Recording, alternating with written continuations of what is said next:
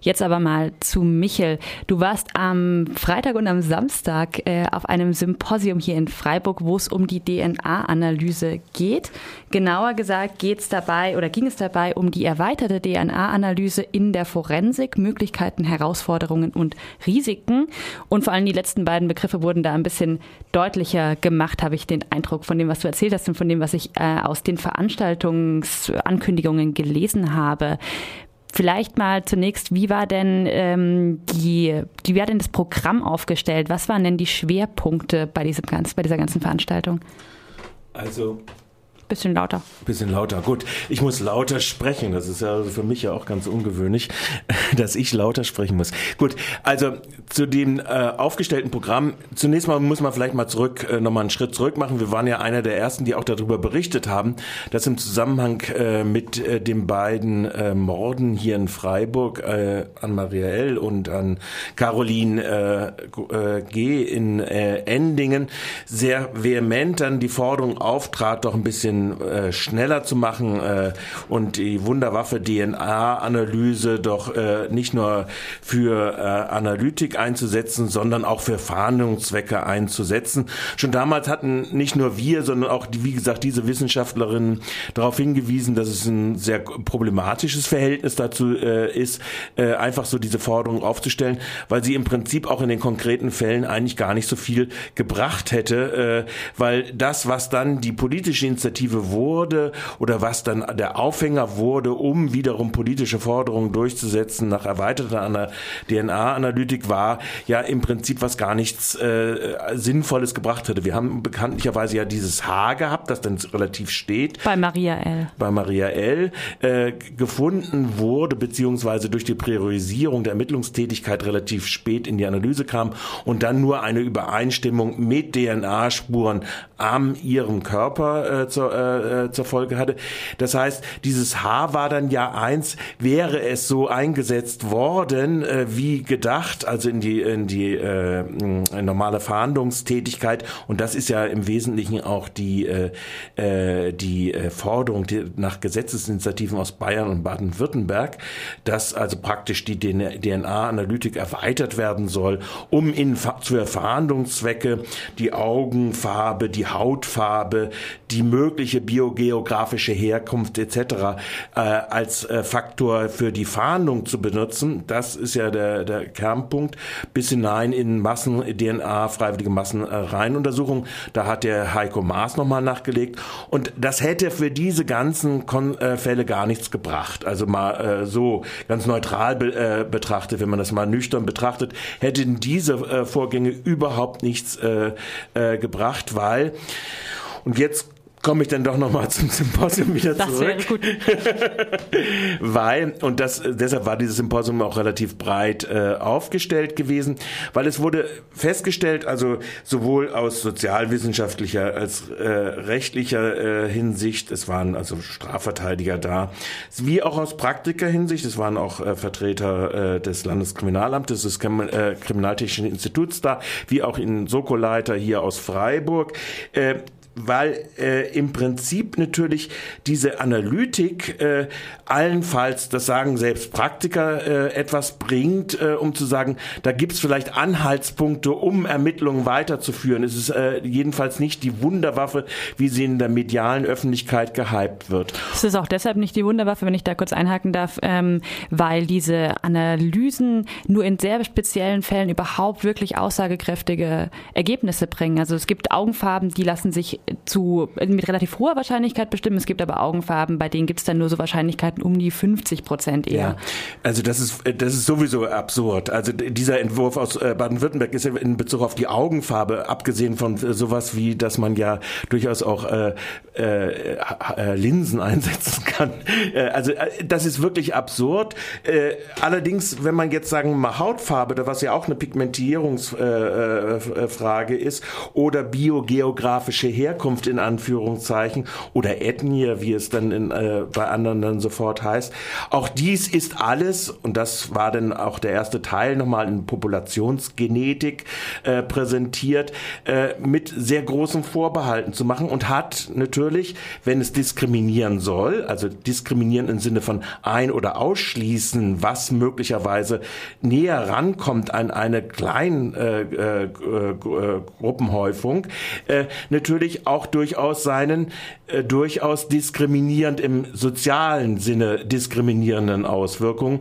Und das Interessante ist ja auch, und das war auch Teil eines der Vorträge im Rahmen dieses Symposiums, dass in den medialen Kampagnen fast immer regelmäßig dies aufgegriffen wird, wenn es um Minderheitenbevölkerungen geht, also Minderheiten in der jeweiligen Gesellschaften geht, um diese äh, äh, dann äh, äh weil da offensichtlich äh, die, die politische äh, Durchsetzungsmöglichkeit äh, für solche Anwendungsstatistiken äh, durchaus am wahrscheinlichsten wird. Das mhm. war eine Komponente auch dieses, äh, die in den Vorträgen dieser fünf Panels immer wieder auch nochmal aufgetaucht ist. Wann taucht eigentlich sowas als Forderung wieder auf? Jetzt ähm, gab es ja kurz vor der Konferenz einen offenen Brief, äh, vor allen Dingen der ähm, beiden Veranstalterinnen, ähm, die, deren Namen, deren Nachnamen ich weiß, weil es der gleiche ist.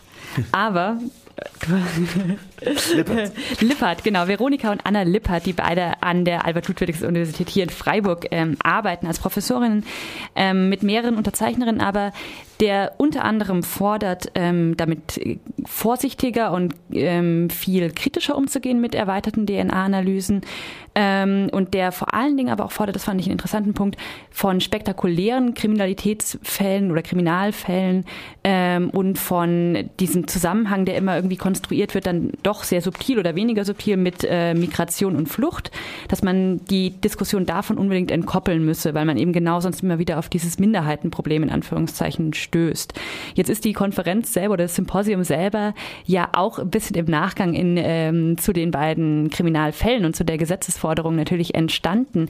Wie hat denn das Symposium selbst dieses Thema ähm, aufgegriffen? Ging es da eher darum, die Leute auf einen Stand zu bringen? Eher sozusagen die Kritik, die es schon gibt, nochmal neu zu formulieren?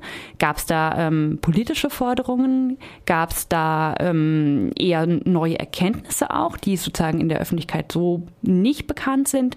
Welchen, welchen Standpunkt hat denn dieses Symposium dazu eingenommen? Das Symposium oder von den Autoren war eigentlich eher darauf gerichtet, äh, einen Austausch herzustellen. Austausch herzustellen zwischen Rechtswissenschaftlern, zwischen Kriminaltechnikern. Ich sagte ja schon, äh, der Leiter des äh Kriminaltechnischen Instituts des LKAs Baden-Württemberg war da zwischen Kritikern, genethisches Netzwerk, also dort eher wechselseitige Positionen äh, zu bekommen. Also auch schon was jetzt äh, in den kulturellen Prägungen polizeilicher Arbeit sowieso schon auftaucht, etc. Also das heißt, mehr ein Austausch äh, zustande bekommen. Klar war auch politische Forderung, da ist es aber nur ein bisschen am Rande gekommen.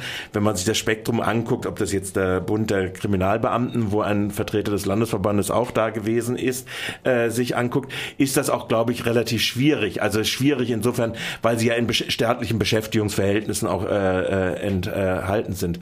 Allerdings, wenn man weitere Facetten sich noch mal ein bisschen anguckt oder das, noch, das Feld noch ein bisschen weitermacht, wir haben ja Vertreterinnen auch aus anderen europäischen Ländern, das namentlich äh, äh die Niederlande zu nennen, die ja sowas wie eine, eine erweiterte äh, DNA-Analytik schon zugelassen hat, aber auch aus Groß, äh, wurde zusammengefasst für Großbritannien, wo sich ein sogenannter forensischer Markt schon in, am etablieren ist, der allerdings hochgradig monopolisiert ist und in seinen Methodiken äh, der äh, Analytik auch sehr hochgradig fragwürdig ist äh, in Bezug auf die Validität. Und äh, da sich da, wenn ich jetzt so als Beobachter das von außen geguckt habe, gab es schon einen Konsens, dass das nicht das Sinn und Zweck sein kann, dass es jetzt praktisch äh, was, wenn man äh, die DNA-Analytik ausweitet, die jetzt in der Masse ihrer Analyseformen äh, sowieso, also in, der Masse ihrer Analytiken Nein, das, was in Analyse in ihren Spurenanalysen sowieso in einem äh, äh, Material operiert, wie zum Beispiel Hautzellen äh, und so weiter, wo sowohl einerseits die Intensität sehr wohl möglich ist, aber andererseits die Fehlerhäufigkeit auch wesentlich größer wird. Äh, das ist natürlich äh, was die politischen Schlussfolgerungen ausging von denjenigen, die da waren, also aus der Praxis und aus der Wissenschaft, äh, der Rechtsmedizin äh, und so weiter, war schon relativ klar, dass dieser Weg Großbritannien, die Konstituierung eines forensischen Marktes da drinnen, wohl nicht die Lösung sein könnte. Und aus, äh, vor allen Dingen auch das, was in der Politik dann, naja, schaffen wir mal die Next Generations Analyseeinheiten an, die wesentlich teurer sind äh, und so weiter, äh, äh, nicht gerade sehr sinnvoll sind, äh, wenn sie ohne Qualifikation und ohne äh, die Standards, die dann äh, da zur Anwendung kommen. Ist ganz interessant. Äh, es gibt ja, äh, das war das Referat am äh, Samstag dann von äh, dem Leiter des K der KTI in äh, des LKAs nochmal, dass äh, durch dieses äh, Heilbronner Phantom, also sprich der Wattestäbchen, die sich da überall durchgezogen hat. Und Nochmal zur Erklärung kurz, das war eine, die, die Mitarbeiterin einer, einer Herstellerfirma von genau. diesen DNA-Probepäckchen, die die Päckchen unwissentlich verunreinigt hat und dann als Phantom gesucht wurde für ja hunderte Fälle. Ja, äh, äh, Heilbronner Phantom heißt es deshalb, weil äh, die, der Polizeitötungsfall, also Michael Kiesewetter, äh, der dann später dem NSU zugeordnet worden ist, äh, dort zum Thema geworden ist. Ähm, da wurde dann auch nochmal interessant, dass allein schon die Frage der Selbstzertifizierung oder die haben tatsächlich nach Heilbronn wesentlich umgestellt. Also das heißt, sowohl wie auf der Ebene des Zentralinstituts bis hinein in die Kriminalinspektionen, das war nochmal ganz interessant, nochmal auch diese Darstellung nochmal, äh, wie getrennt wird in der DNA-Analyse, damit es nicht zu Personenverwechslung kommt, zwischen Täter und Opfer zu unterscheiden, in der Herstellung der Reihenraumtechnik und so weiter. Was da alles alles zu beachten ist. Äh, und trotzdem ist natürlich das Phänomen, was äh, sowieso auftaucht und wo es darüber auch Statistiken gibt, dass bis zu 30 Prozent trotzdem es sogenannte berechtigte Spurenleger gibt, wobei das Berechtigte eben halt dadurch auftaucht, selbst wenn die Beamten eingesetzt werden mit äh, Ganzkörper und so weiter, kommt es trotzdem zu Hautzellen, die eben als Spurenüberlagerung und somit auch zu tendenziellen Fehlspuren führen können. Und das ist, was von der praktischen Seite her ist, also wenn man das auch nochmal mit in Rechnung stellt, ist das absurd, was wir jetzt in der politischen Debatte da, äh, dabei haben. Nur, das scheint offensichtlich so ein Placebo-Effekt oder so ein politischer Placebo-Effekt zu sein, der offensichtlich bestimmte Tendenzen in der Kriminalpolitik durchaus befördern äh, äh, kann. Und das Interessante jetzt an dem Vortrag, an der Keynote von äh, der Amsterdamer Wissenschaftlerin äh, ich kann ihren Namen leider, ich habe ihn, wir haben leider das Programm jetzt äh, schon gelöscht auf der, äh, der Seite und ich habe es mir nicht notiert, ich habe nur Audioaufnahmen gemacht. MK Kanade, Frau, so ungefähr äh, war der Name. Und da wurde im Prinzip anhand eines Kriminalfalls genau auch genau dieser Mechanismus gezeigt, wie du sowohl in der Konstruktion der jeweiligen Populationen, die du dann diskriminierst, also nicht im Sinne politischer Diskriminierung, sondern ausschließen, ausschließen. einschließen, also dass du unterschiedliche Merkmale eben haben musst, um überhaupt sinnvoll dann zu kommen. Und da war es dann am Anfang relativ klar, das war gerichtet gegen, das war, ist ein Fall gewesen, wo die lokale Bevölkerung sehr stark auf ein in ihrer Region befindliches Asyl Unterkunftshaus äh, gerichtet war als mögliche Täterstruktur, wo dann aber äh, klar und deutlich wurde, dass es eben halt äh, aus der weißen Mehrheitsbevölkerung mit aller Sicherheit äh, gewesen äh, sein wird.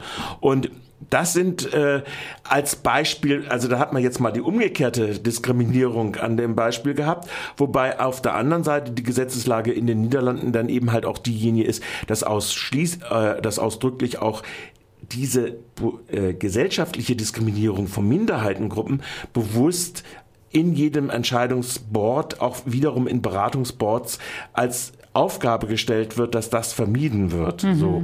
Also das heißt, ähm, von der Seite her ist, äh, ist äh, äh, das ganz interessant. Das andere ist, was total interessant ist, ist darüber wurde nur am Rande denn diskutiert, ähm, äh, ist natürlich, dass überhaupt auch Darauf hat hingewiesen zum Beispiel Thilo Weichert als erfahrener Datenschützer in äh, Schleswig-Holstein nochmal, ähm, dass der rechtliche Rahmen sowieso des äh, deutschen Strafrechtes, das ja als ein Täterstrafrecht ist und wo ja der Beweis gegenüber den Täter geführt werden muss, sowieso äh, was das erstmal das Prinzip angeht, dass nicht Nachweis um jeden Preis äh, der, der, der Punkt ist, dieses, dieser Grundsatz und der Untersuchungsgrundsatz, der im deutschen Strafrecht nun mal gilt und der im Prinzip durch solche Forderungen, die dann immer wieder aufkommen aus der Politik, äh, alles Mögliche anzuwenden, natürlich immer zunehmend im Grundsatz der Unschuldsvermutung immer mehr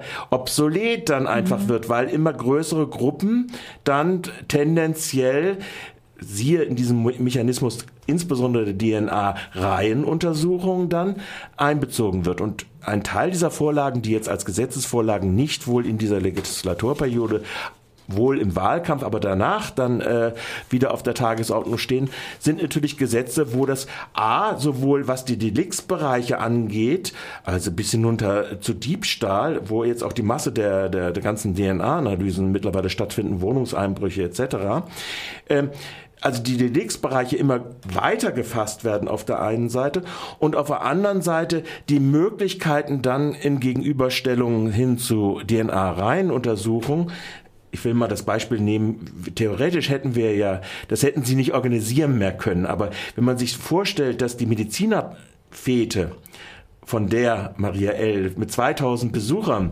wovon vielleicht 1000 Männer gewesen sind und jetzt haben sich freiwillig 500 bereit erklärt zu sagen, wo sie was, welche Beobachtungen, also sie hatten ja schon so eine, so eine Webseite dazu eingerichtet, dann äh, würde das natürlich zu einer massenhaften Form von äh, DNA-Profilen, die jetzt gelöscht werden müssten und wo die freiwillige Einwilligung äh, dabei ist und wo die Aufklärung auch stattfinden müsste, weil das abgesenkt werden soll, dass bis in die dritte wie sagt man, dritten Grad der Verwandtschaft äh, zum Beispiel das auch untersucht werden soll in den Datenabgleichen, dass dies natürlich äh, unwahrscheinlich schnell zu einem Massenscreening führen können. Also, also Massen zumindest, äh, wenn man bestimmte Datenbank, Referenzdatenbanken hat und Datenbanken zusammenfügt, natürlich alle äh, Formen äh, durcheinander schlägt, ähm, die dann im Prinzip natürlich in den Bereich hineingehen, persönlicher, höchstpersönlicher Lebensführung, die eigentlich schutzwürdig sind nach der, selbst der Verfassungsrechtsprechung sind.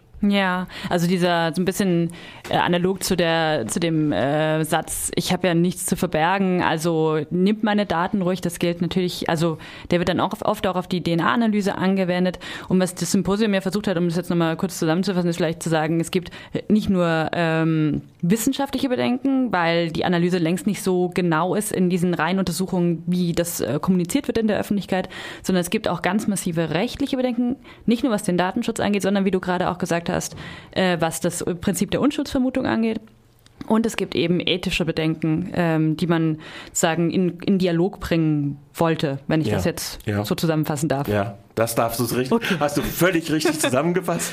Und äh, ich will einfach nur ergänzen: Es ist jetzt noch nicht auf dieser Webseite äh, vorhanden. STSS, äh, STS Freiburg. Äh, ist noch nicht vorhanden, aber das Symposium wird in seinen Beiträgen sowohl in seinen äh, Darstellungsformen, also den, den, den, wie sagt man, Overhead-Projektionen, äh, genau. als auch in der Audio, äh, wird auf der Webseite dann dokumentiert äh, werden. Auf welcher Webseite genau? Äh, jetzt ist es das Frias? Ist das, es ist im Prinzip HTTPS STS Freiburg WordPress.com ist das. Ähm, das ist im Prinzip der, wissen, äh, der Stuhl von Veronika Lippertz, äh, der diese Untersuchung macht und wo es auch eine interdisziplinäre äh, Gruppe da drin gibt, die da sehr gut in der Vorbereitung auch dieses Symposiums gewesen sind, teilweise selbst auch Referate gehalten haben, äh, zu den, also wirklich spannende Fragen, die man sich äh, sicherlich nochmal nachhören oder die Referate nochmal anhören äh, äh, sollte. Auch was den rechtlichen Rahmen angibt, das Referat von Thilo Weicher war da auch sehr gut nochmal zum Prinzip Unschuldsvermutung und wie auch das Spannungsverhältnis zwischen Menschenrechten auf der einen und Strafrechtsanspruch oder staatlicher Verfolgungsanspruch auf der anderen Seite ist und wohin das Bundesverfassungsgericht da immer schon tendiert äh, und äh, da auch relativ viel freie Bahn durchaus geben kann. Äh, also ja, also das wird auf dieser Webseite dann äh, äh, referenziert werden, gehe ich mal davon aus. Okay. Dann danke für deinen, deinen Bericht vom Symposium zur erweiterten DNA-Analyse, die äh, das am vergangenen Freitag und Samstag in Freiburg stattgefunden hat. Danke, Michel.